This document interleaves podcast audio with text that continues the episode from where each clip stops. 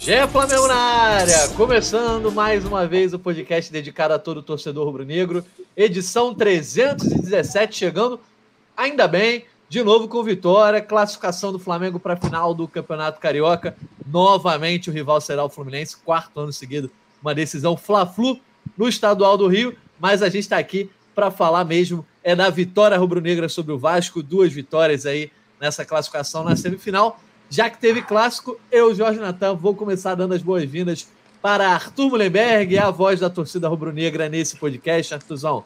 Porque, assim, a gente tem muita coisa para falar. Tem coisas boas, coisas ruins, né? Tem a análise futebolística, você tá mais para análise aí sentimental. E já que é para falar de análise sentimental, vou te jogar a seguinte pergunta. Foi bom demais para você vencer o clássico, classificar e ainda ouvir ecoar o saudoso grito de Mengo. Seja bem-vindo, Artuzão. Bom dia, Natan. Bom dia, Caê. Bom dia, Taiwan. Galera que está ouvindo. É, realmente, cara, se fosse para ter um destaque positivo do jogo de ontem, não poderia estar restrito ao campo, né? O que foi visto no futebol, com a bola. Mas na arquibancada, a volta retumbante do Mengo foi muito boa. Eu acho que é um estágio importante para a torcida que está sendo reeducada em breve chegaremos ao Mengo. Esse sim, um grito vencedor que arrasta o time para frente. Mas estamos chegando lá no sapatinho frenético. A torcida está sabendo o que está fazendo, muito mais que o time. Tá certo. Valeu, o Arthur Mullenberg. É importante, a gente vai falar bastante sobre a torcida aí, que eu achei que foi um espetáculo bem legal no Maracanã, apesar de cenas, né, que sempre tem lamentáveis de um lado e de outro. Mas vamos lá, vamos passar a bola para o Taiwan Leiras, que o Taiwan não vinha aqui há muito tempo, né, Taiwan? Estava aí sem você nos últimos podcasts, mas o importante é que você está de volta para falar um pouco desse Flamengo que conseguiu um resultado, acima de tudo, é, acima da performance, o mais importante foi a classificação. E aí, duas semanas que a gente vai ter que se inventar aqui, se reinventar no dia Flamengo para trazer assuntos, porque o Flamengo não vai a campo agora só no dia 2 de abril, essa final do Campeonato Carioca. O importante é ter se classificado e, dentro do possível, né, com resultado tranquilo. Né? Foram duas vitórias, o Flamengo aí é, tendo um, um, bom desempenho em níveis de resultado. Depois a gente fala da performance nesse podcast. Fala, Natan, tudo bem? Arthur, Caê, todo mundo que está acompanhando a gente ao vivo, principalmente. Pois é, cara, é um, é, foi o que o Vitor Pereira falou também na coletiva. A gente já criticou bastante as coletivas do Vitor Pereira aqui, né? mas ontem ele foi um pouco mais é, preciso, pelo menos na minha opinião, ao dizer que mais do que o desempenho da equipe, o resultado ontem interessou e importou, importou muito, porque dá tranquilidade para essas duas semanas aí de pausa que o Flamengo vai ter no calendário para arrumar um pouco melhor a casa, né? Se fosse uma derrota ali, seria uma pausa ainda maior e muito mais dramática. Então a gente vai ter trabalho, mas pelo menos com um clima um pouco mais tranquilo no Flamengo. Pois é, clima mais tranquilo, Caio. O torcedor, não sei se já está empolgado, mas certamente já está um pouco mais esperançoso do que há uma, duas semanas atrás quando não estava vendo horizonte com o Vitor Pereira, pelo menos aí essas duas semanas o torcedor vai poder ir no bar tranquilo, tirar onda pelo menos com o Botafogo, com o Vasco, com o Fluminense ainda não. Seja bem-vindo, Caê. Fala, Natanzinho, fala, Arthur, fala, Taiwan. Explicar primeiro que eu estava aqui olhando para o lado todo troncho, que vaidade pouco é bobagem, né? Tava botando para a gente se ver aqui, ó. Mas aí, como tá do lado, eu não vou, eu não vou conseguir ficar vendo. CR7, gostei de ver, hein? É, então, pô, bom dia a todos. É, cara, eu acho que o torcedor do Flamengo tem uma segunda-feira e provavelmente duas semanas para se dividir entre consumo interno e consumo externo. Eu acho que externamente ele tem que realmente fazer valer dessa questão lúdica e divertida do futebol, provocar os vascaínos, botafoguenses, é, enfim, valorizar essa vitória, mas internamente com os amigos rubro-negros entre si ali tem que ter um pouco ali de uma questão de terapia, uma questão de reflexão, de entender é, que tem poucas coisas a se vislumbrar no longo e até no médio prazo. Né? Então, assim, é se dividir um pouco nesse sentido de valorizar, de brincar, de se divertir com a vitória sobre o rival, com mais uma classificação sobre o rival, mas ali no, no mundo interno fechado, conversar e entender que tem pouca coisa a se elogiar nesse futebol do Flamengo do Vitor Pereira. Acho, na minha percepção, de que a derrota para o Vasco e a derrota para o Fluminense é, apresentar, apresentaram momentos mais interessantes do que as duas vitórias contra o Vasco, por exemplo, por mais paradoxal que possa ser. Então, assim, é um Flamengo que é, vai para uma final de campeonato, final é final, clichês à, parte aqui, mas vislumbrando um longo prazo, uma temporada de Brasileirão de pontos corridos, enfim, todas as competições que realmente interessam para o Flamengo, não dá para ver muita coisa ainda que anime ou que deixe o torcedor otimista. Então é, é, é esse paradoxo, esse contraste aí de assim, como que eu vou comemorar uma vitória, vou zoar o rival, mas quando eu chego em casa eu fico até mais preocupado do que feliz, né? Pois é, olha só, a gente está nessa edição 317 e é, é uma edição que a gente vai falar muito sobre esse jogo do Vasco, começar a projetar o jogo ainda contra o Fluminense, mas a gente vai ter duas semanas aí meio que vazias, então te deixa para falar do Fla-Flu só no final. Vamos nos concentrar em cima desse jogo contra o Vasco. E aí vamos podemos combinar o seguinte: vamos começar falando dos pontos positivos, o que, que foi bom, né? Começar a aproveitar, né, Arthur, que estamos tendo essa ocasião para ser um pouquinho mais otimista com relação ao Flamengo. É, obviamente, a gente vai pontuar tudo isso que o Caio falou, né? O que está ruim no time, o que, que ainda tem que melhorar, defeitos que o time vem apresentando, inclusive momentos individuais que não sejam tão bons. Mas vamos começar um pouquinho mais otimista esse podcast, Arthurzão. Porque, assim, tem coisas sim é, para o torcedor comemorar, como o Caio falou, é, é para o consumo interno ou externo. Mas, por exemplo, além das duas semanas de paz, né, que, que na verdade são três semanas, que né, até o último jogo aí do Campeonato Carioca você vai ter é, três semanas, você tem a chance de jogar uma final garantida, então pelo menos um título menor do que os títulos que foram perdidos, mas é um título, é, ainda seria uma revanche contra o próprio Fluminense. É, mas eu acho que o que é legal de se destacar é que o Flamengo conseguiu vencer dois jogos decisivos, né? Porque até agora, todos os jogos que valeram alguma coisa, o Flamengo tinha perdido, ou pelo menos tinha perdido a eliminatória. Se tivesse apostado uma Coca-Cola 2 litros nos outros jogos do Carioca, de repente, o Flamengo não tinha vencido. Porque, ó, relembrando, Supercopa do Brasil, o Flamengo foi derrotado pelo Palmeiras. É, no Mundial de Clubes, perde para o Ailau, depois até ganha o terceiro lugar do Awali ali, mas enfim, eu acho que era um outro momento anímico. Você teve a Recopa Sul-Americana, que o Flamengo até ganha um jogo, mas perde nos pênaltis. E agora o Flamengo vence dois jogos, vence a eliminatória. Eu acho que, pelo menos em termos dessa virada de chave da mentalidade, isso pode trazer uma confiança em alta, né, Arthur? Sem dúvida nenhuma, Jorge Natan. Eu mesmo, eu sou fraco de memória, mas eu não lembrava da última vez que o Flamengo tinha ganho dois jogos grandes seguidos. Fazia tempo que isso não acontecia. o Paulo Souza ganhou três do Vasco seguido, hein? Vale pontuar aqui, hein? Como? Com o Paulo Souza ganhou três do Vasco seguido e também semifinal, né? Só para trazer é, uma memória aí. Com uma janela menor, Caí. Eu estava só falando dessa temporada. Eu não estava considerando esse homem aí que você falou o nome. Mas tudo bem. Eu digo o seguinte: que o Flamengo ganhou do Vasco, que é importante você deixar as coisas dentro de uma normalidade, né? Pelo menos aqui no nosso bairro, da nossa, nossa quebrada. Porra, o Flamengo não pode perder para o Vasco. Não dá, fica ruim. Um time que, inclusive, o ABC esculachou no Maracanã, no, no São Januário. Então o Flamengo tinha obrigação mesmo de acabar com o Vasco. Ganhou sem jogar bem, o que prova a nossa superioridade, né? que olha, é intrínseco, é natural. E tem ali algumas coisas que têm melhorado. Algumas coisas que têm melhorado. O Pedro é um que tem a cada jogo jogado melhor. O Santos, acho que está recuperando a confiança. Isso é bom. O que mais de positivo? A Rascaeta, porra, mesmo ferrado, mesmo ferrado, o cara estava jogando bem. Então, acho que a gente vai chegar bem isso aí. E, enfim, pontos positivos do Flamengo e Vasco, interessante. Mas preocupado com essas teve 15, 15 dias agora. Pode, teve dificuldade. Teve dificuldade, teve dificuldade para apontar esses pontos positivos aí. Fez uma força. Foi difícil. Foi difícil, mas ainda tem coisa para falar. Por exemplo, esse bom momento dos jogadores. Sobre a Rascaeta, tá? É, a gente está aqui ao vivo, galera que nos acompanha tanto no GE, quanto no YouTube, quanto no TikTok. E o Arrascaeta foi cortado há poucas horas aí da seleção do Uruguai. Mais tarde a gente dá um boletim médico aí. O nosso Taiwan Leiras, é, setorista, vai dar uma passagem sobre a situação de alguns jogadores. Mas, o Taiwan, falando ainda sobre pontos positivos. É, alguns jogadores parecem estar tendo uma boa sequência de jogos, né? Eu vou destacar aí principalmente o Fabrício Bruno. Para mim, ele hoje tem que ser titular dessa zaga. Ontem teve mais uma boa atuação. Mas na partida de ontem, especificamente, tem outros jogadores a se destacar, como o Arthur já apontou. A própria atuação do Santos, eu acho que foi um, pode ser uma virada de chave nele, que estava até com risco de perder a posição para o Matheus França, né? Matheus Cunha, desculpa.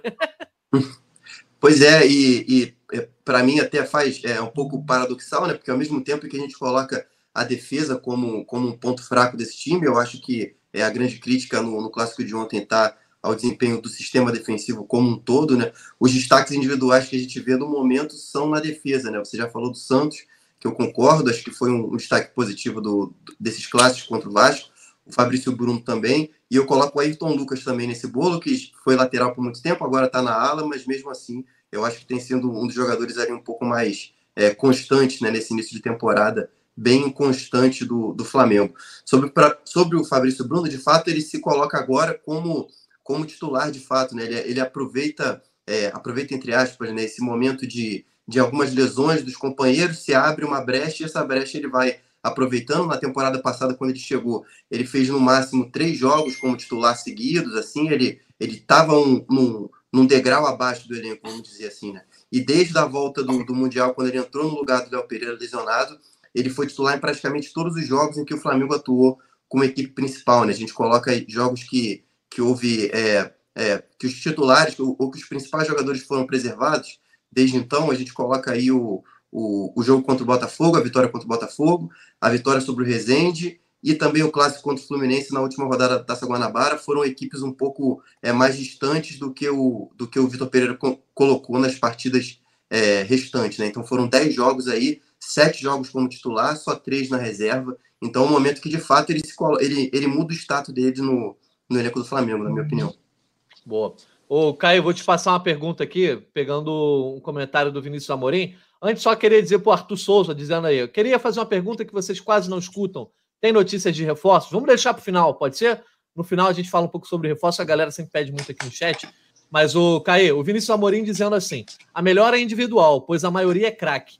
Queremos queremos melhora coletiva. Times passados, zaga frágil, tem que espremer para achar algo positivo. A gente vai falar dos pontos negativos ainda, mas não tem nada de positivo coletivamente falando. Por exemplo, de repente, um momento aí que eu, que eu, que eu acho que o Flamengo tem melhorado um pouco a questão da, pressão na saída de bola sendo feita de forma mais é, organizada. Eu, eu, ainda considero que o Flamengo ainda tem muita coisa para caminhar com o Vitor Pereira, mas não tem nada de positivo para ser comentado ou apontado, Caê? Então, eu acho que o Vinícius até leu meu pensamento aqui, podemos dizer, porque assim, eu acho que é sintomático quando a gente vai apontar pontos positivos é, nesse Flamengo, principalmente no jogo de ontem contra o Vasco, e se e fica restrito a ponderações individuais, né? ponderações sobre o Fabrício, sobre o Ayrton Lucas, sobre o Pedro, sobre o Rascaeta, e realmente tem muito pouco a apresentar como evolução, como ponto positivo coletivo. É, eu concordo com você que em alguns momentos da partida essa pressão alta estava bem ajustada, o próprio primeiro gol do Pedro sai muito disso, você conseguir encurralar e dificultar o Vasco, não somente no desarme do Ayrton, mas desde lá de trás, quando você força passes um pouco mais longos e que, e que o Vasco acaba se arriscando um pouco mais. Só que a questão da pressão alta também são movimentos para frente e para trás. E quando essa pressão alta, alta não resulta em roubada de bola, muitas vezes ela deixa espaços muito é, interessantes para que o adversário ataque lá atrás. Então, assim, a gente acaba é, se, é, sendo seduzido a ver somente quando ou o que dá certo, até para que traga aqui algum ponto positivo, mas a gente precisa ver o todo, né? A gente vê, é, eu acho que falando mesmo dessa sequência recente do Flamengo, onde, onde nós até ponderamos aqui evoluções ainda pequenas, mais evoluções, acho que o principal fator interessante seria essa pressão alta um pouco mais ajustada, mas que em 90 minutos ela funciona nem 20, eu acho, nem 30. Então, assim, é muito pouco diante de um todo de um jogo. É, você pediu para não falar os pontos negativos, eu vou deixar, então, de lado agora, mas acho que fica um pouco essa reflexão da dificuldade do Flamengo é, de apresentar uma evolução. Acho que a palavra é consistência, é um time que não tem consistência. De pegar os três gols do jogo de ontem, qual gol que foi realmente construído? Qual gol foi que foi realmente pensado e trabalhado, né? É, teve essa questão da pressão alta que funcionou no primeiro gol, uma bola desviada, o segundo gol também uma roubada de bola do Matheus França e o terceiro gol ali muito mais uma inteligência, uma esperteza do Pedro do que uma questão de uma jogada mesmo trabalhada. Vamos para o primeiro jogo da mesma maneira. É, o gol do Arrascaeta, acho que muito mais mérito dele, um cruzamento na área que o Puma é, é, rechaça mal e ele emenda de primeiro, segundo gol, um presente do Capasso aí, tentando trazer para a coletividade e para o trabalho de, de campo. O terceiro gol do Fabrício, sim, é uma cobrança de falta ali, a gente pode até pensar que foi treinado e trabalhado. Então, assim, acho que a gente precisa trazer tudo isso no pacote, porque a gente é, se, é, seria muito bom ter pontos positivos em profusão para trazer aqui, mas realmente há A gente está aqui, eu sou o terceiro comentarista e o Arthur e o Taiwan só pontuaram questões individuais e eu estou aqui tentando espremer, como você falou, para elogiar uma marcação alta que realmente funcionou, mas que 90 minutos funcionou por quanto tempo? Por 10, por 15, por 20? Então, assim, eu acho que é, o debate precisa ser mais é, dentro da realidade, né? Não tem muita coisa positiva, coletiva, para a gente é, pontuar e ponderar aqui. Repito, acho que no 1x0 para o Vasco e no, no Fla-Flu, vi até coisas mais interessantes do que nas duas vitórias contra o Vasco. Tá certo, Caio. A gente vai então já virar essa chave. Ó. O comentário do Rafael Pinheiro dizendo que os pontos positivos para ele foram defesas do goleiro Santos, pressão no campo de ataque, algumas triangulações com finalização e desempenho individual do Pedro, do Ayrton e do Fabrício Bruno. Mas eu, eu, eu, vi aqui um comentário do Rafa Braga que eu acho que é a melhor bola possível para ser levantada para você, Arthur Mullenberg. Vamos liberar então para todo mundo que quiser pontuar os, os pontos negativos também faz, é, poder fazer. Vitor Pereira. Vamos lançar um desafio aqui. A gente vai deixar ah. até o fim do podcast que pontuem, pontuem pontos positivos, elogiem questões coletivas. É, o amigo aí falou da questão das triangulações. Achei que nos outros clássicos até houve mais essa triangulação, essa troca de passes com a Rascaeta por dentro ali, um pouco com o Pedro, pivô, Ayrton Lucas participando, até mais do que ontem. Então, beleza, ó, o desafio do Caeta lançado aí para a galera que está aí nos assistindo ao vivo. Quem acha que teve bons pontos coletivos aí, né? Pontos positivos em termos de time, tática, enfim, nesse sentido, e não apenas atuações individuais, manda aí no chat que depois a gente vai ler. Mas, o, o Arthur, quero levantar para você a bola aqui que o Rafael Braga, é, ó, gente, é o comentário do Rafael Braga, não é meu comentário, não. Vitor Pereira é o Paulo Souza 1.0 no gás, subindo alto da Boa Vista. Consegue ser o pior desempenho. Ganhar desse Vasco é tão significativo quanto vencer o Bangu. Comente, Arthur Mullenberg. Com ar-condicionado ligado. É, eu acho que o amigo Braga aí está coberto de razão. E se vocês notarem, uma coisa recorrente que tem acontecido em todos os jogos, cara, é o time no primeiro tempo ainda ensaia alguma coisa, simula algum entrosamento, tenta alguma jogada. Aí eles vão para o vestiário e ficam 20 minutos ouvindo o Vitor Pereira, submetidos a Vitor Pereirices, e voltam. Quando volta é sempre um desastre. Ontem a gente ficou durante 10 minutos sendo atacado pelo Vasco, errando tudo. Então eu acho que o Vitor Pereira é sim uma influência maléfica para o time do Flamengo.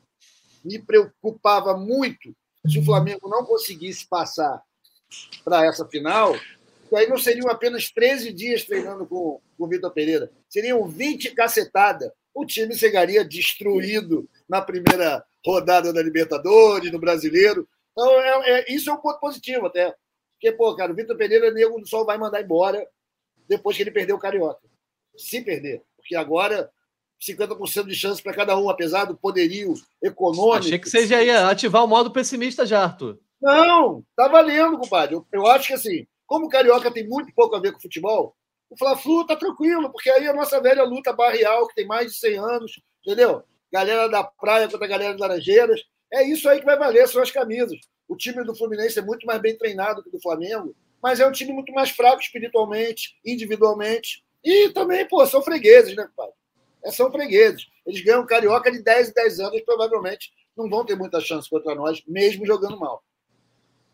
Taiwan, antes de fazer a pergunta para você sobre os pontos negativos aí desse clássico, apesar da classificação, eu tentei, eu tentei ser mais otimista e botar pontos positivos, mas de é, fato, você, o time você tá jogou tá pra gente tanto. e você no mesmo não conseguiu pontuar nada também. Né? Não, eu, eu, eu, eu, sempre faço as anotações aqui no jogo. Ah, a torcida do Vasco indo embora cedo foi um ponto positivo legal. Não, as, as, os meus pontos positivos eu falei ali quando eu levantei a bola pro Arthur. Ó. O time ganhou uma decisão pela primeira vez no ano, né? Ganhou uma eliminatória, ganhou aí três semanas de paz, ganhou o maior rival tem atuações individuais consistentes em sequência, como do Fabrício. Eu quero saber Bruno ponto positivo no trabalho do Vitor Pereira até agora. Então, aí no, tra é.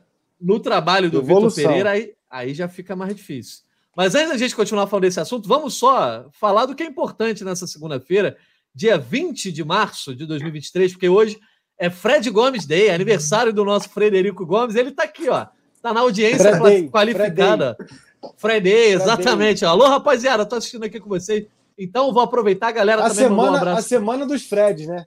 Hoje é aniversário do Fred Gomes, amanhã é eliminação do Fred Desimpedidos, quinta-feira volta do Fred Nicasso.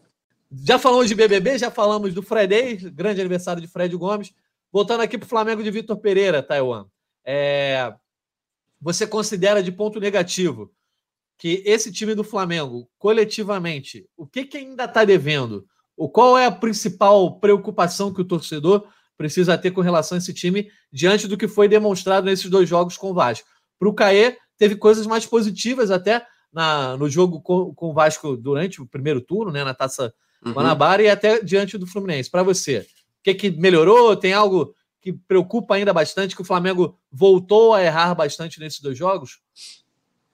É, pois é, eu concordo com o Caê, principalmente no, no clássico contra o Fluminense, eu vi é, o Flamengo mais com é, dando é, alguma noção assim de domínio sobre o adversário do que nessas vitórias contra o Vasco, foi algo que eu não vi. E aí é justamente, acho que o maior problema, o Flamengo não consegue, ou ainda não conseguiu nesse, nesse início de temporada, ser consistente ao ponto de conseguir é, municiar os talentos individuais que estão na frente, o Arrascaeta, o Pedro, o Gabigol, que o Vitor Pereira já, já elencou ali como os titulares do ataque. Só que desse meio para trás, o Flamengo não consegue ser consistente o suficiente para ficar com a bola e envolver o adversário. E isso mostra também muitas das fragilidades defensivas que esse time ainda tem. Eu, eu vou pontuar isso até para não, não me estender tanto e abrir o debate. É, a gente estava falando aqui dos, dos jogos, né? Importante, né? Os jogos que valeram para o Flamengo nesse ano e como o Flamengo foi mal nesses jogos, né? Em termos de resultado e desempenho também. E aí eu coloco um, um número defensivo que é, é foram 10 jogos né, contra times da, da Série A ou então adversários internacionais, né? colocando Recopa, Mundial, Supercopa contra o Palmeiras e os clássicos, é um recorte de 10 jogos. Nesses 10 jogos, o Flamengo sofreu 16 gols. Então mostra esse, é, essa inconsistência né, defensiva do Flamengo e, e, coloca em número também o que a gente já vê em campo mesmo, nessa, né? esse desempenho que, que é ruim, o Flamengo não consegue ser, ser um time seguro, não consegue ser um time que envolve e domina o adversário ao ponto de deixar a defesa um pouco mais tranquila e principalmente municiar os talentos da frente que conseguem resolver, né? Mesmo assim, o Gabigol e o Pedro continuam assim numa fase artilheira, mas o Flamengo é coletivamente, né, como um todo, ainda está deixando a desejar. Caê, os problemas são mesmo defensivos, os principais problemas, é, ou ofensivamente você também ainda vê muito problema? Lá no começo do, da nossa resenha, o Tássio mandou uma pergunta é, dizendo aqui: Vitor Pereira está tentando transformar o Flamengo cerebral e carenciado do meio de campo, legado de 2019, no Flamengo da correria e da força física. Já dá para ver algum traço de trabalho, algum estilo que ele esteja querendo implementar, com sucesso ou sem sucesso? Então, eu acho que a questão é que quando a gente fala é, de fragilidade defensiva, a gente é seduzido a pensar na linha de defesa, nos zagueiros, e quando, e, quando na verdade, ao meu ver, é um sistema como todo, a chamada fase defensiva do jogo, quando o Flamengo perde a bola, é, demora a se recompor, demora a se organizar e oferece muitos espaços para os adversários. Né? Então, assim, é um Flamengo que, concordo com o nosso internauta, aos poucos tem mudado sua característica cerebral de controle de jogo para ser um time de muita tentativa de imposição física. Até aqui isso não deu certo e me chama a atenção como o Flamengo tem dificuldade de controlar jogo. Acho que pela capacidade técnica de seus jogadores, é um time que mesmo em momentos de dificuldade, de imposição técnica, de imposição de construção, você pode controlar o jogo de maneira que a sua superioridade técnica se sobressaia sobre adversário, como por exemplo o Vasco. Né? E nem isso o time tem conseguido. É um time que oferece muito espaço ao adversário para construir no campo ofensivo. O Vasco, nos dois jogos semifinais, teve muito volume de jogo no campo ofensivo, teve muita presença no campo ofensivo. Algo que, dada a disparidade técnica de ambos os times e elencos, para mim não faz muito sentido. Acho que falta, falta até mesmo essa racionalidade de um Flamengo que, se as coisas não estão tão bem, para que você se imponha e produza com, em profusão, com muito volume, é, para construir chances de gol, você pode ter a bola e cadenciar e controlar o jogo de maneira mais inteligente. Então, por isso que eu acho que o coletivo do Flamengo deixa muitas lacunas a essa altura da temporada. Acho que por mais que a gente entenda que o Paulo Souza pegou, Paulo Souza, perdão, que o Vitor Pereira pegou. É, tem, é, pois é, que o Vitor Pereira pegou. Ah, ele, que, que o Vitor Pereira pegou um calendário complicado e delicado, já teve tempo para apresentar alguma coisa. A gente não está aqui cobrando que o Flamengo esteja voando e atropelando os seus adversários, mas que pelo menos tenha um pouco mais de consistência como equipe. Falta isso, né?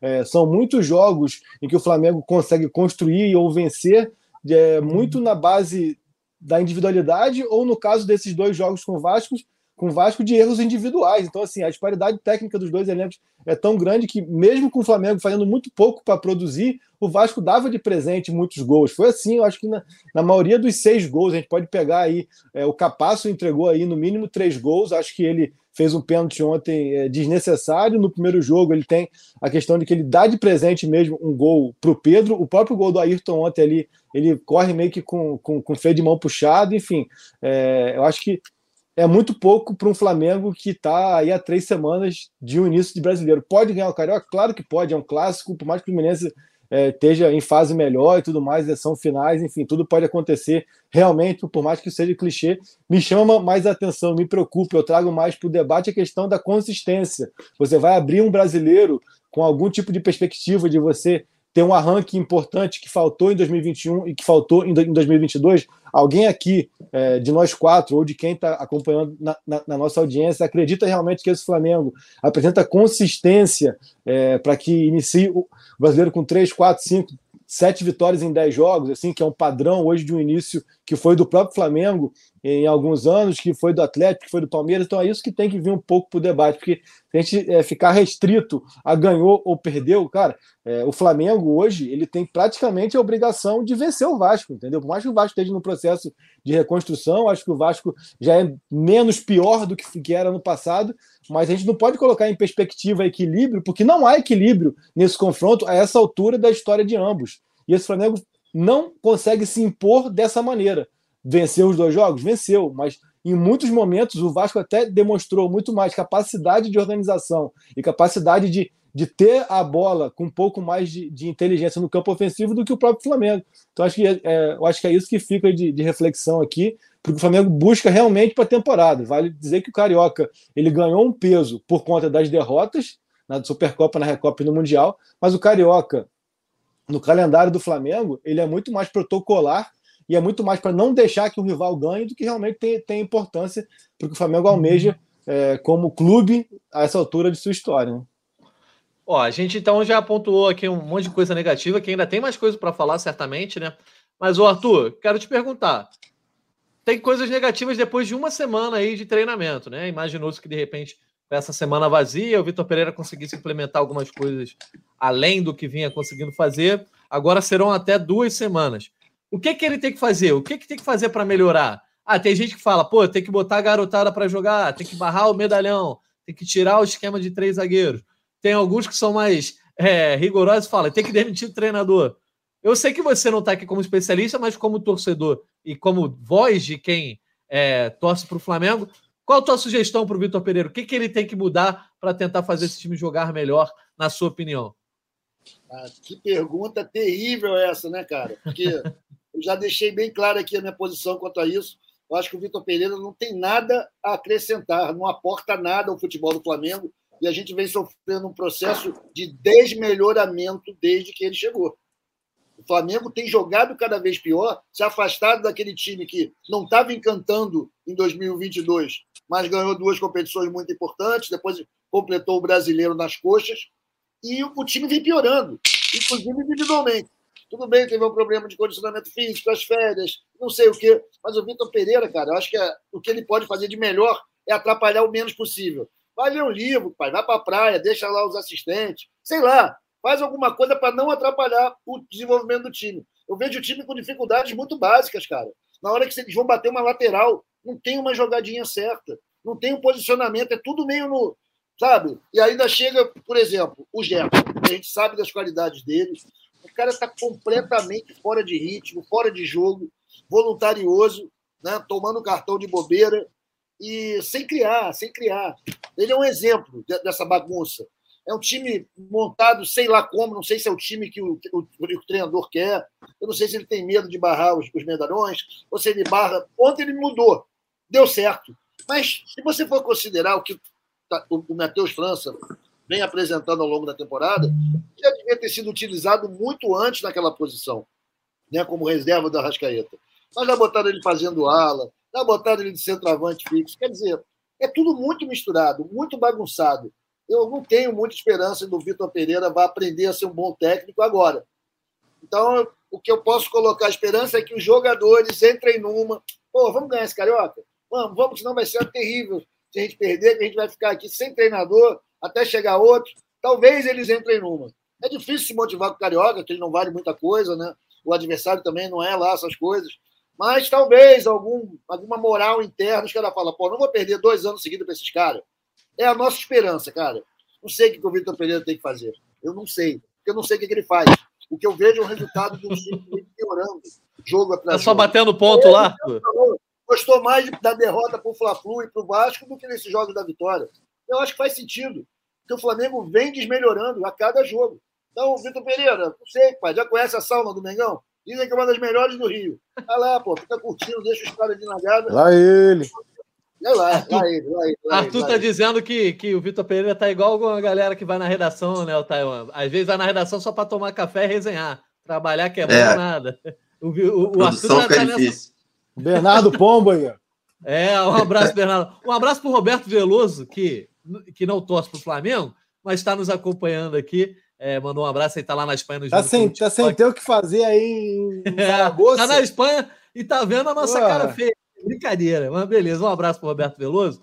Mas olha só, o Taiwan, é, eu pergunto sobre isso, o que o, que, que o Vitor Pereira tem que atacar, os pontos que. Tudo bem, o, o, o Arthur deu a opinião dele de torcedor. Você, como setorista, o Caê ali, como, como ele gosta de dizer, corneteiro comentarista. Não pode falar tá a mesma merda que eu falei, hein? Ah.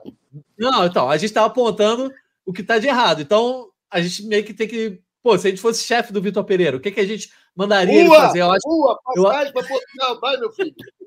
Calma, tu, calma. Porque, o Taiwan, vai ter essas duas semanas de treinamento, talvez não existam mais ao, até o fim da temporada. Muito raro no calendário do futebol brasileiro você ter duas semanas vazias, ainda mais antes de um jogo decisivo. E aí, se você fosse lá o chefe do Vitor Pereira, você ia falar aí, ó, dá uma atenção para esse negócio aqui, reforça isso aqui, reforça aquilo ali. O que, que é o principal é, ponto a ser atacado pelo Vitor Pereira nesses treinamentos? Porque, assim, se está errado, alguma solução tem que ter. É, pois é, eu acho que o, o principal ponto que ele, que ele tem que atacar, e aí o que a gente tem dúvida ainda, se é uma questão de, de peças que ele quer ter ainda não tem, ou se de fato é o tempo para trabalhar que ele vai ter agora um pouquinho mais do que teve nesse início de temporada. Que é principalmente a, a, ajustar o esquema tático e e colocar alguns jogadores é, em, em, posições que de fato eles têm característica para isso. Por exemplo, o Vitor Pereira quer um time que controle mais o jogo e que, e que domine mais o adversário, mas ao mesmo tempo é, ele tira o meio de campo quase inteiro, coloca muita gente na defesa. É, alguns jogadores ali que não tem tanto a característica ali de, de ficar com a bola, né? E a gente vê, por exemplo, o Thiago Maia e o Gerson sozinhos no meio de campo para poder controlar um time como o Fluminense, que vai ser o time da final, é, é, é algo mais complicado. Ainda mais porque o trio de ataque não é um trio que, que é tão dedicado assim à marcação e ao mesmo tempo não é tão veloz. Então vai ser um time que vai ficar com a bola ou vai ser um time que vai para o contra-ataque. Se for para o contra-ataque, como vai puxar contra-ataque com, com Arrascaeta, Gabigol e Pedro, que, que não vão ter esse, esse gás para o jogo inteiro, né? Teve Ayrton Lucas e Cebolinha é agora contra o Vasco, mas o Cebolinha claramente não é a posição dele ali. O Ayrton Lucas até pode fazer, mas na ponta direita, ou na ala direita, melhor dizendo, né? Tem o Varela, que não está 100% fisicamente, duas semanas deve se recuperar, mas também não mostrou-se esse jogador tão agudo assim, né? Então, acho que o, o principal problema é, é, de fato, e aí, e aí a gente não consegue fugir tanto assim do comentário do Arthur, é, é colocar uma identidade nesse Flamengo e colocar principalmente é, como que esse Flamengo vai jogar para não só vencer, como dominar os adversários. Eu acho que isso, é, o Vitor Pereira já deu no discurso dele né, algumas indicações do que ele quer para o time, mas eu acho que é, ele tem o, o, um pretexto que são os reforços que ele pediu na características de jogadores que ele não tem no elenco, que ainda não chegaram, mas também tem o trabalho dele que precisa mostrar um pouco mais dessa identidade. E aí, Caê, se você fosse lá o chefe do Vitor Pereira, qual é a, a dica que você, você ia dar para o Vitor Pereira? Porque assim, o torcedor muitas vezes aponta os erros e geralmente a solução que é dada ah, tem que substituir o fulano pelo ciclano, tem que mudar isso ou aquilo mas vai muito além. De repente, uma mudança de formação. O que o Vitor Pereira indicou nesses jogos decisivos da reta final do Carioca aí é que essa formação de três zagueiros é a que tem dado mais é, conforto ou confiança para ele. E aqui entre nós, foi a formação que fez o Flamengo ganhar o Vasco duas vezes, embora tenha jogado muito no limite o tempo todo, né? Por exemplo, Fabrício Bruno cobrindo é, várias bolas ali, lá ele, né? Cobrindo várias jogadas, enfim, na correria. Uh, e o time jogando muito no detalhe. Às vezes, um drible ou um lançamento, o Vasco ficava uma finalização. Eu acho que o Vasco ficou muito perto de virar o jogo de ontem e poderia ter mudado bem a história desse confronto. Quero saber a tua opinião. Cara, eu acho que eu vou, vou dividir meu comentário aqui, né? Eu acho que primeiro o Vasco esbarrou muito na, na, na, deficiência técnica de seus jogadores. É um time, como eu falei há pouco aqui, é muito pior tecnicamente que o Flamengo, e isso aí não é, não é uma crítica, uma corneta, é uma realidade e faz, faz parte do processo que o Vasco está tá, tá passando, assim, e se propôs a passar. Esse é um ponto, assim. Segundo, é só para não deixar de, de discordar do Arthur aqui, Arthur, eu queria sugerir que você entrasse no, depois no YouTube, bota aí é, Magic Kingdom Fireworks, aí você vai ficar encantado. Que, pô, tu, tu fala que o time do ano passado não encantou, com 7 a 1 na semifinal, não, 6 a 1 numa semifinal de Libertadores, um 4 a 1 numa semifinal de Copa do Brasil, é, tu tá entrando naquele grupo dos 2019, que são os caras que, que são os caras que acham que, que, que vão passar o carro em todo mundo em finais de campeonato. As pessoas esquecem que o Flamengo tomou um sacode do River Plate, virou em dois minutos, sabe lá como, em 2019. Né? É, tratam o Dorival como nada. É, por conta da... fatos. Não me Não, por, fatos. por conta das finais. Então bota aí depois. Tava aí... sentindo falta dessa rivalidade aí. Bota aí depois Fireworks. Magic, Magic Kingdom Fireworks vai ficar encantado aí vendo aí. é, tem mais uma corneta com base na, na tua pergunta para mim e para o Taiwan. E aí é uma questão de escolha estrutural do Flamengo. O chefe do, os chefes do Vitor Pereira não podem falar nada para ele, porque os chefes do Vitor Pereira não entendem de futebol, não entendem de campo, digo, digamos assim. Então, assim, é, não é novidade para ninguém que Marcos Braz Bruno Spindle não entendem de campo. E até por isso eles é, trans, é, passam a responsabilidade para o técnico, para muitos técnicos, por sinal, né? ele está no oitavo. Mas então o chefe deles, dele não pode virar para falar nada porque não é muito a alçada deles, assim, o campo, né? é mais gestão, mercado, essas coisas. E agora, cara, falando do Vitor Pereira em si, eu acho que a gente mais uma vez esbarra um pouco numa questão é, expectativa e realidade, assim, né? É, parece que cada vez mais agora que o Vitor Pereira está querendo implementar o esquema tático que ele prefere, ou que ele gosta, que é esse 3-4-3, ele está ignorando o fato de que ele não tem peças que são condizentes a esse esquema para que o time seja equilibrado, como bem pontuou o Taiwan.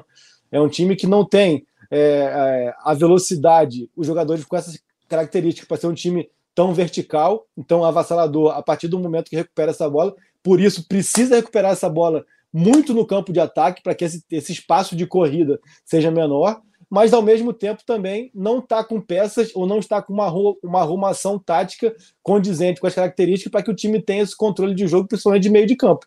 O Taiwan apontou muito bem que são dois jogadores de meio campo somente, a gente pode colocar até o Arrascaeta nesse, nesse, nesse grupo, mas colocando uhum. como 3, como 3-4-3, o 4 são dois alas e dois volantes, e acaba que naturalmente você vai, na maioria dos jogos, ter inferioridade numérica no meio de campo, acaba que você não consegue controlar tanto o jogo.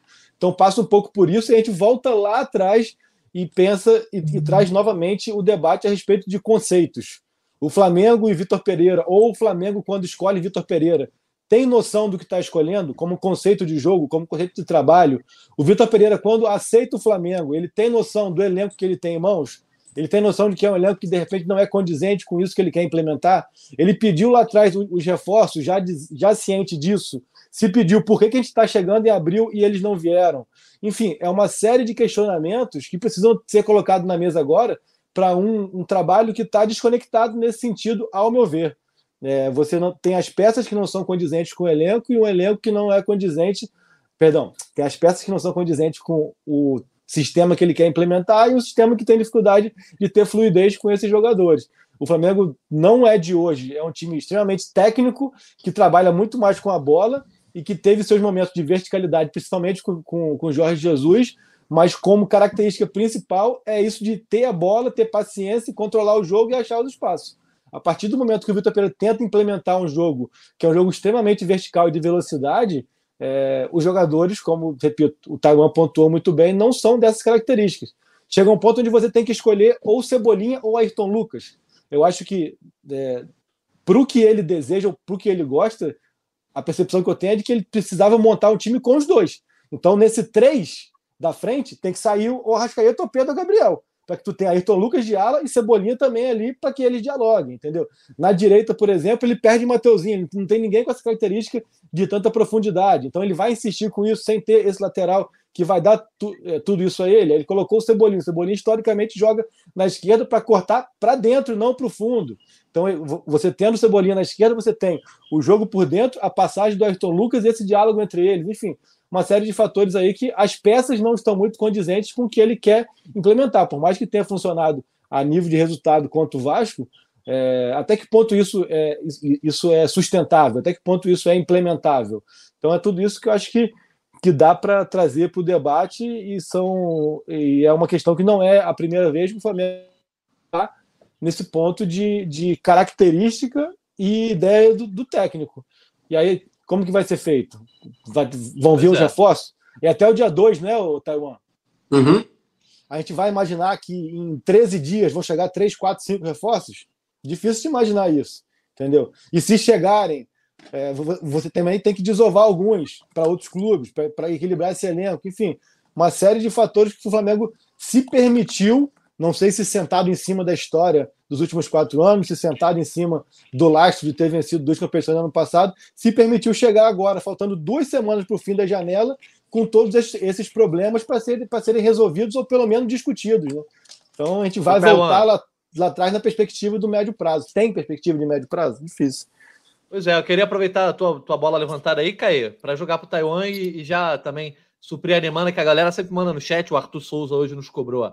Queria fazer uma pergunta. Tem notícias de reforços? Acho que seria importante um lateral direito, um volante e um ponta direita. Aí já, se você tiver como dar esse boletinzão aí do mercado, Taiwan, se tem alguma coisa a ser falada, né? É, pois é, a gente não, não caminhou tanto assim em relação à última semana. É, o que a gente sabe é que já tem um, um, um acordo um pouco mais avançado, né, uma conversa um pouco mais avançada com o Uribe, que vai chegar para ser, que chegaria, né, se acertado para ser esse volante que o, que o Vitor Pereira está pedindo desde a saída do, do João Gomes, jogador do Porto, colombiano, com passagem pela seleção de lá. É a conversa é um pouco que está andando um pouco melhor que a gente saiba. Né? E os, as prioridades do Flamengo são esse volante para suprir a, a, ausência do João Gomes e um ponta direita para brigar ali pela, por essa posição de uma forma um pouco mais concreta, né? E, e o Flamengo não ter apenas garotos nessa como, como opção né, de velocidade por ali. É, o Vitor Pereira está colocando o Gabriel, o, o Gabigol, como um jogador um pouco mais aberto ali, né? Dupla de ataque do, do Pedro, mas ali no campo, com um pouco mais aberto. Só que tem uma, uma característica e faz uma função completamente diferente de um ponta de velocidade. Esse, esse jogador de velocidade seria o Ângelo, que o Flamengo ainda não desistiu 100%, mas ao mesmo tempo o Santos está se colocando um pouco irredutível em ficar com ele. A última proposta de 12 milhões de euros foi recusada. O Flamengo ainda não saiu do páreo oficialmente, mas deu uma recuada nesse sentido. Então são as posições prioritárias que a gente sabe. É, também tem, tem de olho lateral, tem de olho mais em meio de campo. É, a reserva do Rascaeta é sempre um ponto falado assim e, e, e nunca resolvido.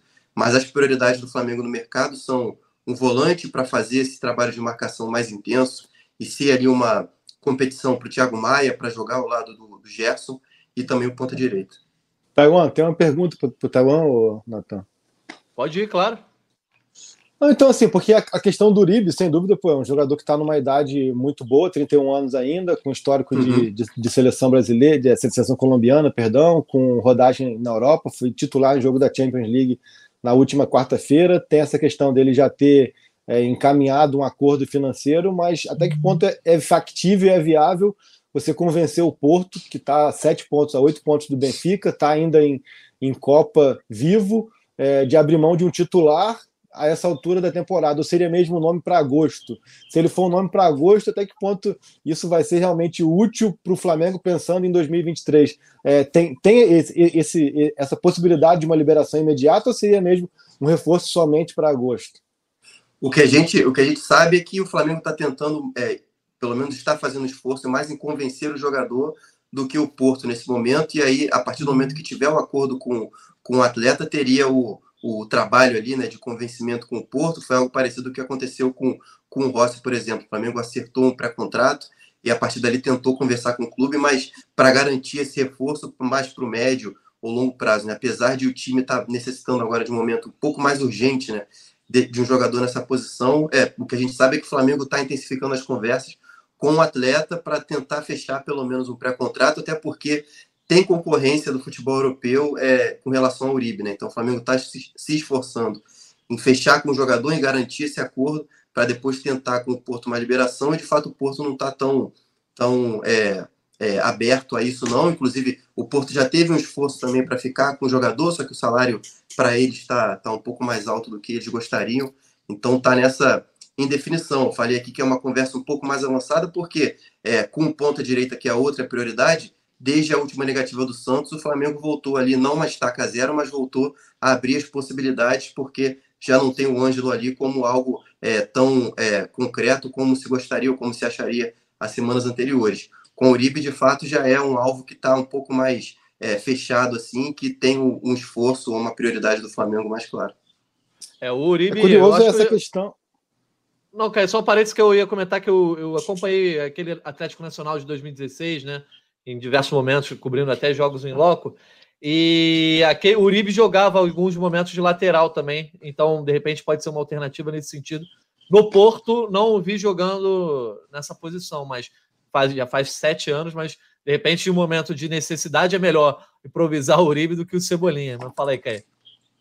Eu acho que um pouco essa questão, por mais que o Uribe é, viria para suprir uma carência de elenco, né? Acho que depois que sai o João, falta muito esse, esse volante com um pouco mais de, de capacidade de fazer o área a área mesmo com, com verticalidade assim. O Gerson é um jogador mais de controle de jogo, de posse de bola assim, mas é aquilo assim, até que ponto é, faz sentido como, como planejamento o Flamengo fazer contratações visando agosto diante de um cenário que o técnico vive extremamente pressionado agora, né? Ou então também vendo positivamente é um Flamengo que está convicto de que vai com o Vitor Pereira até o fim do ano, o ano que vem, e aí e por aí vai, e aí mesmo é um projeto esportivo de longo prazo, mas é, acho que há demandas urgentes, né? O Flamengo precisava, é, poderia, não precisava não, mas poderia entender a urgência de algumas demandas é, para equilibrar o elenco mesmo. Né? De fato. Cara, enquanto isso, o Taiwan estava castigando o teclado aí, né? A gente estava ouvindo o Taiwan, como, como gosta de dizer o Bernardo Pombo, castigando o teclado. Mas, ô Arthur, te trazendo para o debate aqui, eu vou, vou só dar voz a, a, outros torcedores antes. É o Rafa Braga dizendo que o Fla oferece latifúndio para os adversários, chega a ser vergonhoso o posicionamento da defesa e falha nas bolas aéreas. É, a bola aérea está complicada mesmo. Tem que ficar um maluco na orelha do VP gritando 4-4-2, 4-4-2. Essa opinião do Rafa Braga. Maurício Dourado é, pedindo para mandar um abraço, né? Ele falando aí do Léo Pereira, Davi Luiz titular, que é, é, ruim ter o Léo Pereira na reserva e o Davi Luiz titular.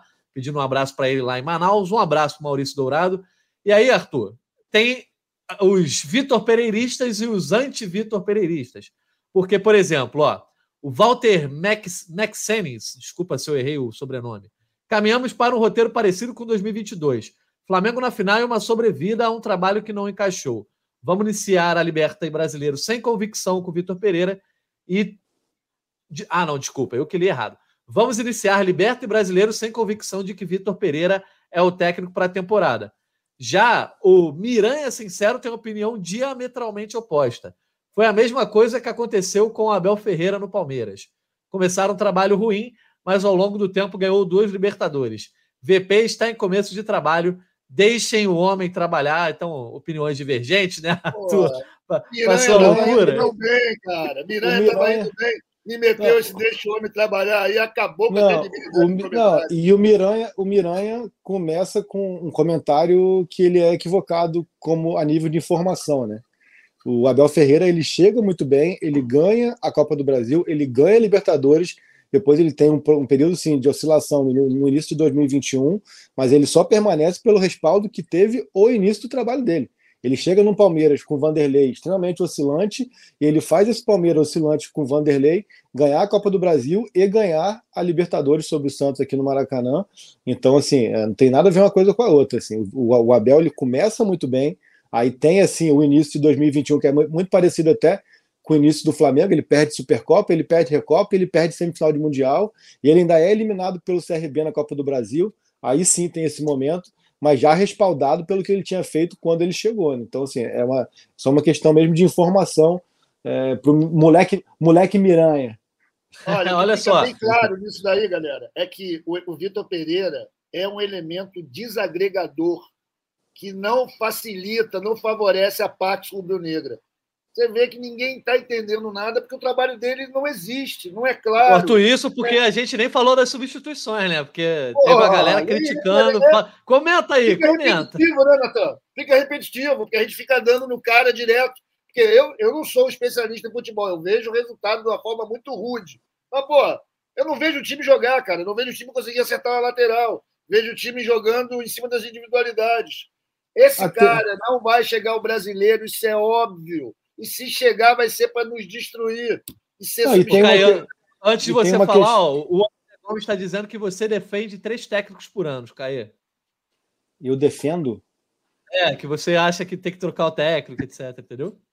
Não, eu defendo trabalhos bem feitos, tá ligado? Tipo, acho que dava para ficar o Dorival, dava para ficar o Rogério é, como trabalho. Rogério, for, foram questões ali de bastidor que o Rogério está voltando a ter ao longo da carreira de trato com as pessoas, mas pensando em campo, pensando em campo, o Jorge Jesus é, é, inegável, o Rogério fez um bom trabalho, o Dorival fez um bom trabalho. A questão é essa, a questão é, mas, mas se ele quer ficar com.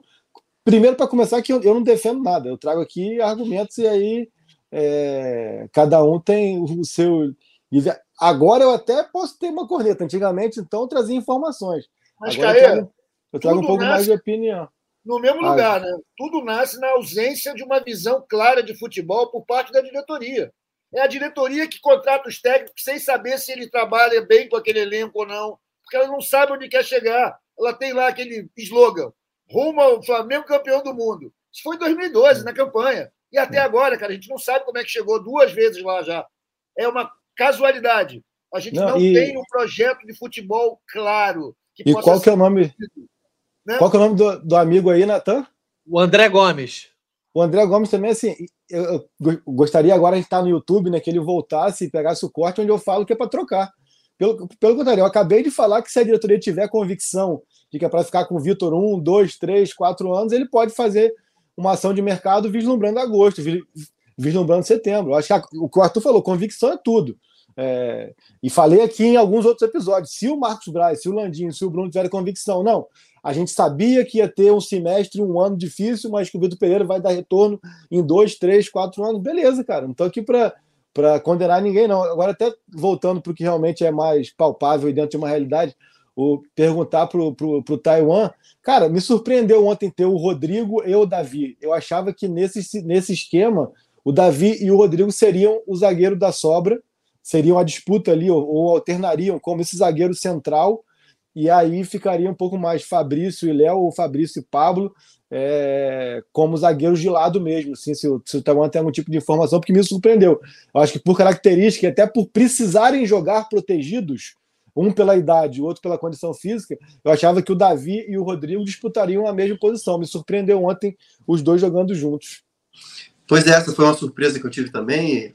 Esse fim de semana eu estava no, no chinelinho, né? Hoje eu, eu tentei conversar com algumas pessoas para saber é, se o Léo está é, 100% fisicamente ou não. A gente sabe que ele teve alguns problemas físicos recentemente, também nos treinamentos não conseguiu ficar 100%, porque de fato, quando ele entrou no jogo, ele entrou ali na, do lado direito da defesa, né? O Thiago Maia chegou a, a ficar é, é, improvisado ali em algum tempo do, no segundo tempo, né, na etapa final contra o Vasco, e depois, quando ele entra, ele dá uma consistência diferente, né? até porque ele tem uma, uma intensidade um pouco maior e tem também qualidade no passe para fazer essa saída ali pela esquerda.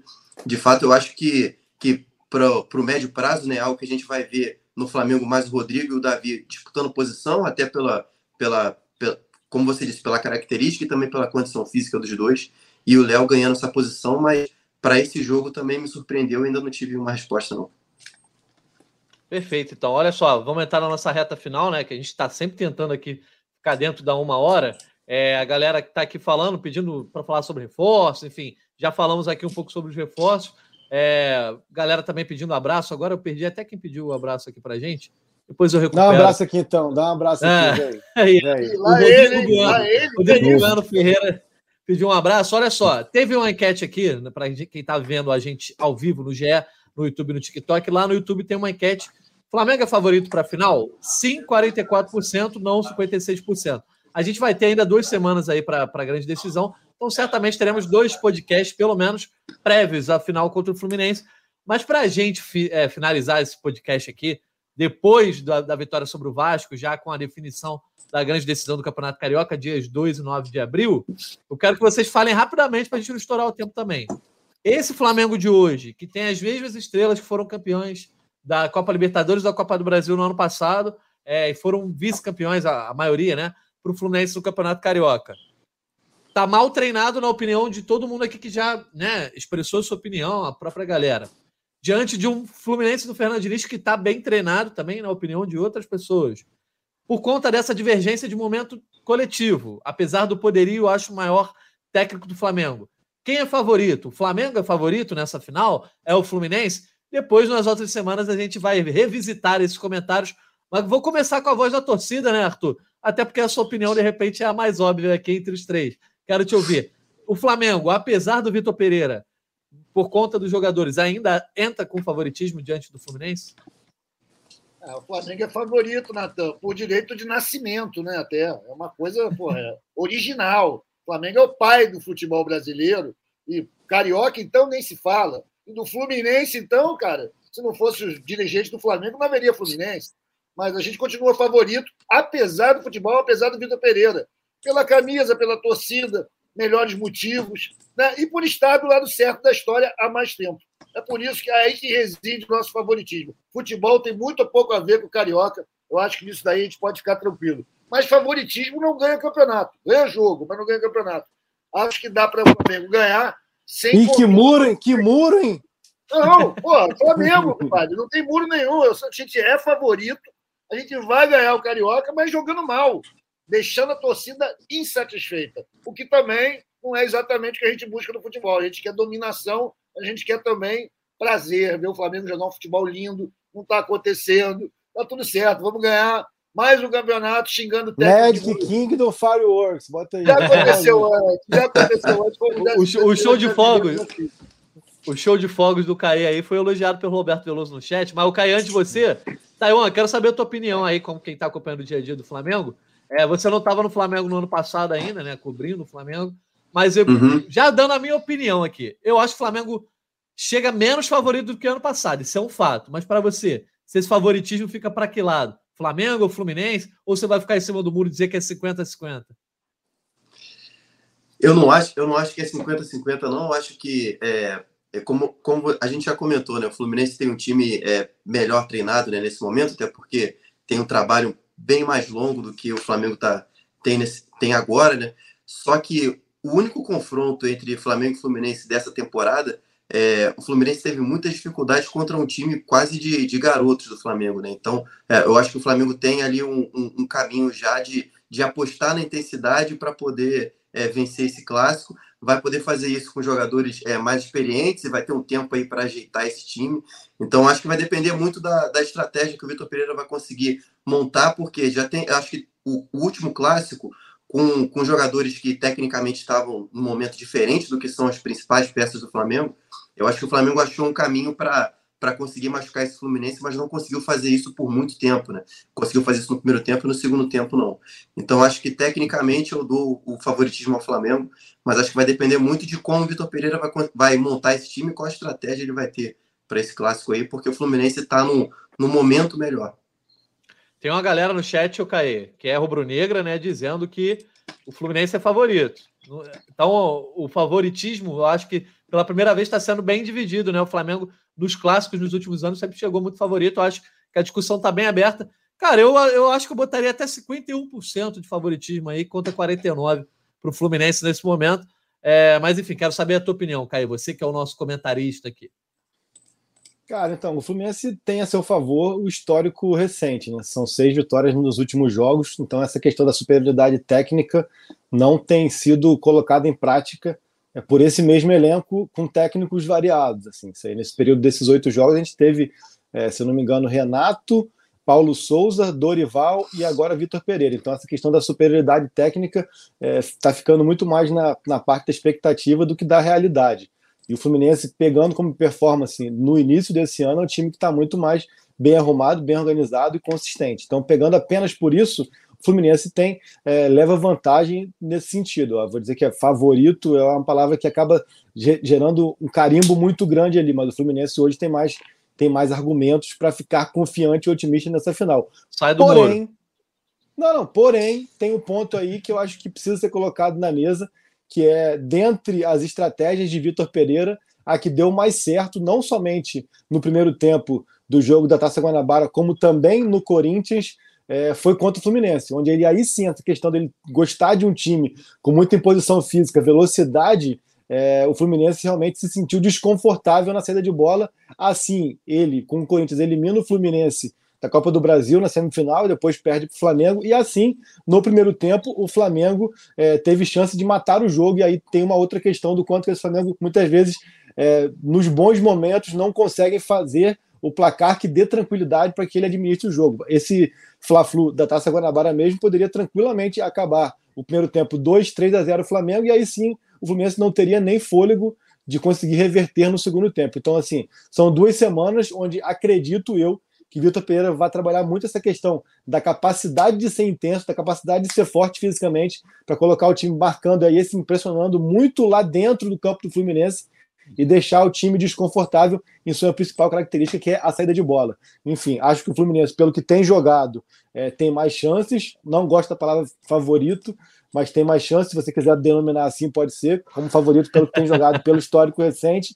Mas, dentre tantos questionamentos, é preciso ponderar que algo que funcionou com o Vitor Pereira, tanto no Corinthians quanto no último Fla-Flu, foi essa estratégia de deixar o Fluminense desconfortável é, nessa, nessa saída de bola. Pode ser um fator interessante, e aí sim, os 14 dias para você trabalhar fôlego, trabalhar pressão, trabalhar força física podem ser é, favoráveis a esse Flamengo.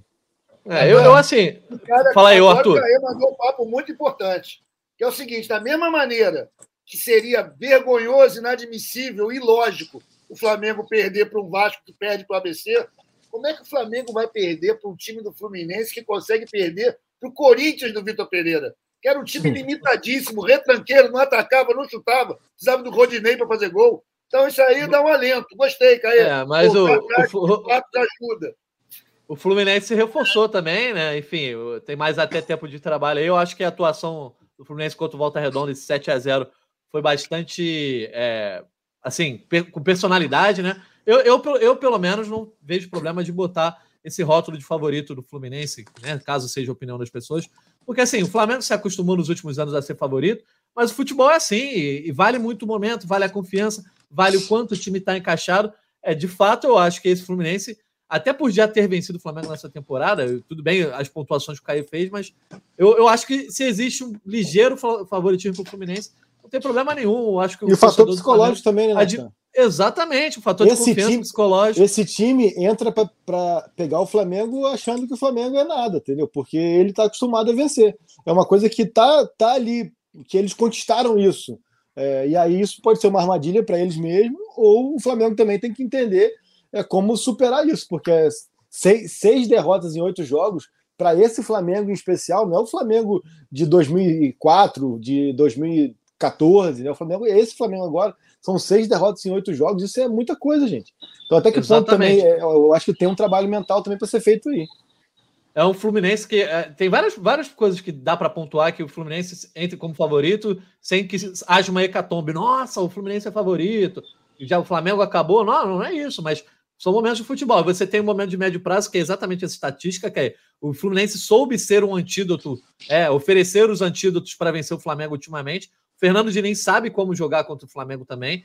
Talvez não contra esse Flamengo do Vitor Pereira, a gente vai ver. Teve um exemplo ali que o Fluminense virou o jogo. Então o Fluminense vem com força mental, vem embalado de uma goleada de 7 a 0 é um time melhor treinado, tá com muita confiança, o torcedor do Fluminense vai com confiança. Então, assim, eu vejo o Fluminense ligeiramente mais favorito. Eu acho que isso não é nenhum tipo de hecatombe, nada que também mereça grande destaque. Afinal, o futebol é assim. Às vezes, né, o favoritismo está de um lado, às vezes está do outro, por mais que esse Flamengo não saiba não ser o favorito às vezes vai acontecer. Mas enfim, curioso, vai ter bastante. Só... Fala aí. Ah, desculpa, o... não, só para fechar mesmo. O, o, curioso é que sim, nesse recorte de oito jogos, eu falei aqui que são quatro técnicos do Flamengo e do Fluminense também teve Marcão, teve Abel, teve Diniz, não sei se chegou a ter o Odair também nessa sequência. Então é algo que vai além até da questão do momento, né? Isso é. Isso, é, Mas, isso é... quer ver um recorte bom? três últimas finais de Carioca. O Flamengo ganhou duas contra o Fluminense perdeu uma. Então, tudo é sofisma, tudo é manipulação Concordo. de dados e informações. A boa, a, a estatística está lá. Flamengo tem 20 vitórias a mais que o Fluminense desde 1912. E é nessa que eu me agarro. Eu vou é, nessa. É, é. Tem estatística para todo mundo, né, Arthur? mas é a maior superioridade do Flamengo, né? A maior hegemonia do Flamengo é contra o Fluminense. Né? É isso. Pois é. Essa história continuará a ser construída aí. O Vasco agora foi o time que mais tomou gol do Flamengo. Os gol, o terceiro gol ontem do Beijinho, o Vasco passou a ser o time que mais tomou gol do Flamengo na história. Era o Fluminense. Talvez possa voltar essa, essa honraria durante as finais. Bom, a gente vai ver então a, a continuação dessa história sendo construída nos dias 2 e 9 de abril, né? O grande clássico Fla-Flu, mais uma vez fechando o Campeonato Carioca, a quarta final consecutiva. O Flamengo venceu duas, o Fluminense venceu a última. Vamos ver como é que fica aí é, esse retrospecto tá recente. É, é, é 37 a 32, é isso? 37 a 33? Rapaz, não faz pergunta difícil agora, não. Eu vou olhar daqui. 37 a 32. É, Mas vários do Fluminense foram roubados, né? Vários do Fluminense oh, foram roubados. Rapaz. Não, e tem, não, e tem aí, e tem aí, eu acho que seis, cinco ou seis do Fluminense que são antes do Flamengo existir, né? Exatamente, exatamente, Caê. É ampla a vantagem do Flamengo, a hegemonia é clara. Vamos falar muito de Fla-Flu ainda, Arthur. Guarde notícias, é, notícias não, né? Recortes históricos, é, estratégias, enfim, provocações para os dois próximos podcasts. Afinal de contas, não tem jogo do Flamengo. Não tem jogo do Flamengo nas duas próximas semanas, a gente só vai falar de Fla-Flu nas próximas podia ter, Podia tentar fazer um. trazer um convidado com história em Fla-Flu. No ruim, no ruim, a gente traz o Paulo Nunes mesmo aí que fez gol na final de 91. Vamos tentar fazer isso para o nosso nosso internauta aí nessa. É, Paulo Nunes já, já é da casa. Também sorteio de liberta, né, galera? Deix... Deix... ah, é.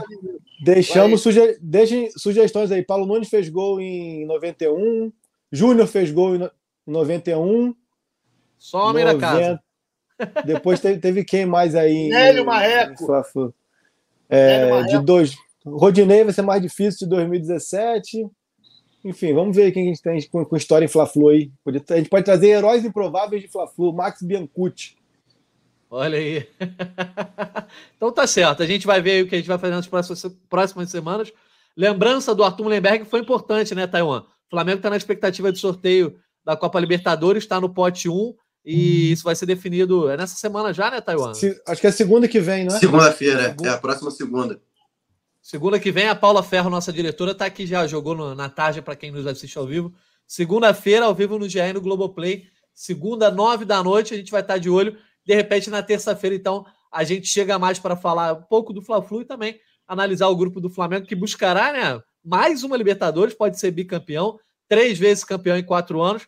Não seria nada mal. Mas enfim, vamos Lembrando fechar que, aqui. Que com, com a eliminação do Fortaleza e sem campeão na Sul-Americana, o, é, não tem chance de ter brasileiro no grupo, são, são os brasileiros todos separados, cada, são sete brasileiros, aí cada um em grupo não vai ter. Sim. Não, não, mas aí. Não, mas como são sete brasileiros, tem que separar.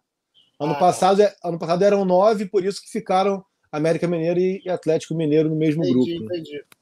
Melhor, melhor. Bom, deixando aqui mais melhor, uma vez. Melhor que o Taiwan viaja para fora, carimbo passaporte. Isso aí, é, vamos pelo torcer. menos uma aí vai vai cair. Vão torcer para ser contra times que de países que você não conhece, tá? Você, o Fred Gomes, a Letícia, para vocês carimbarem bastante o passaporte. Fred Gomes, que é, segue conosco aqui, ó, dizendo que o primo do Messi, o Max Biancucci, é um gênio. Max é uma bela sugestão. Hoje? Que hora que vai ser lá hoje, Fredão? Aí, Fred Gomes, manda aí, eu acho que é 7 horas o, o chopp do Fred. Ah, então é 7 da noite. Eu vou pegar o Bilo na creche e vou direto, hein? Vou chegar cedo, hein? Aí, Fred Gomes, depois manda aqui no chat. Mas vamos fechar que já passou de uma hora. Eu não consigo, gente. Não consigo segurar a língua desse, desse pessoal. Fala demais e a gente sempre passa de uma hora hoje, no nosso podcast. Que, temos que trabalhar hoje, tem seleção. Antes, para não deixar então, acabar por uma hora. Pois é, eu vou, eu vou passar a cortar vocês, vou, vou apertar o botãozinho de ligar o microfone, que nem debate de político. Caê, já eu que você vai para seleção... Eu tomei pré-treino, porque eu ia pra academia antes de levar o bem na creche, não levei, eu fico acelerado aqui, eu fico falando pra cacete, meu irmão. Ó, a Paula Ferro já falou que quer almoçar, eu também tô com fome. Caio Mota, teu destaque final então para você ir lá para seleção. Não, seleção que eu digo é a seleção brasileira. Estaremos juntos aí no futebol. Ah, é verdade. Hoje tem, tem treino da seleção daqui a pouco. É. É. Então, cara, meu destaque final aqui é só para valorizar a temporada do Pedro. Pedro acabou ficando fora da convocação da seleção brasileira. Foi Yuri Alberto. Sem dúvidas, uma surpresa. Até pontuei que eu consigo entender algum critério do Ramon vislumbrando uma Olimpíada. Yuri Alberto tem idade olímpica, mas por merecimento, por performance e por seleção principal, é, o Pedro merecia ter essa lembrança. São 13 gols em 12 jogos, 3 assistências dos principais rendimentos individuais da temporada. Então, fica esse registro pelo Pedro aí. Tamo junto. Grande abraço. Valeu, Caio. Um abraço para você. Taiwan Leira, seu destaque final aí, você que segue na cobertura. Vão ser duas semanas mais de boa para vocês, na teoria, né? Nunca se sabe. É, vamos ver. E o meu destaque é, é para pedir para a galera ficar ligada, porque a gente vai ter atualizações aí, principalmente sobre boletim médico, né? O Rascaeta teve uma lesão no jogo de ontem, foi desconvocado para a data FIFA nas próximas duas semanas, justamente para tratar. Ele, te, ele já tinha problemas no, no pubis, né? Dores no pubis. Ontem ele teve uma lesão muscular na perna esquerda, então é um jogador que, que o Flamengo vai ficar especialmente atento nas próximas semanas. Deve ser uma das notícias aí que a gente vai esquentar nesse período sem jogos. Boa. Acho que aí tá cortado do Uruguai essas duas semanas aí, então, de repente, se preparando para tentar estar presente nos Fla-Flus, de novo dando a agenda, dias 2 e 9 de abril, decisão do Campeonato Carioca, só depois da data FIFA. Arthur Mullenberg, cabe a você então fechar esse podcast de vitória sobre o Vasco, classificação para mais uma final de Campeonato Carioca. Um abraço para você, Natan, para o Taiwan, para o Caê, para Paula, galera que está assistindo, logicamente, obrigado. É isso, o destaque, meu gente, é Flamengo permanece aí sendo o assunto da cidade, do país, todo mundo louco com o Flamengo. O não está jogando nada, mas é o Flamengo que movimenta o futebol, trem pagador desse esporte maravilhoso. E tá tudo certo. Vamos aí seguir a coxa, o adutor da coxa do Arrascaeta, ver o que, que vai acontecer, torcendo para as coisas ficarem bem no Mengão. A sogra do Vitor Pereira. A, a passagem do Vitor Pereira, tomara que o Flamengo pegue a promoção aí da TAP, que vai rolar agora. E é isso, tá bom? Abração, valeu, tamo junto. Boa, valeu então, Arthur Mullenberg. Lembrando então a agenda das próximas semanas. O Flamengo não tem compromisso, né? O futebol brasileiro para para a data FIFA. É, mas segunda-feira a gente tem o sorteio da Copa Libertadores, 9 horas da noite, ao vivo no GE e no Globoplay. E aí a gente fica é, esperando a confirmação oficial exatamente da agenda do Campeonato Carioca, quanto a datas e, e horários né, dos dois jogos. A princípio, dias 2 e 9 de abril aí, os domingos seguintes a essas datas FIFA. Então, próximo domingo aí todo mundo fica tranquilo, pode curtir sem problemas, seja vencendo ou perdendo, não tem jogo para estressar o rubro-negro e os outros torcedores, então próximo domingo de folga. Na teoria, dia 2 tem Fla-Flu, dia 9 também, decisão do Campeonato Carioca, e a gente vai estar de volta aí nessa nessas duas semanas também para projetar esse clássico. A gente agradece mais uma vez ao Arthur Lemberg, ao Taiwan Leiras, ao Caio Mota, ao Fred Gomes, que esteve aqui conosco através do chat. Parabéns, Fred Gomes, mais uma vez, um dos grandes amigos aí que eu tenho na minha vida, setorista do Mengão também. Um abraço para ele. Mais tarde nos vemos e agradecemos a toda a galera que esteve conosco, seja ao vivo no GE, no TikTok, no YouTube, ou quem está nos escutando aí no GE Flamengo, edição 317. Obrigado também a Paula Ferro, que esteve conosco no backstage. A gente volta na próxima semana. Um abraço e até a próxima. Petkovic para falta, cobrança! Gol!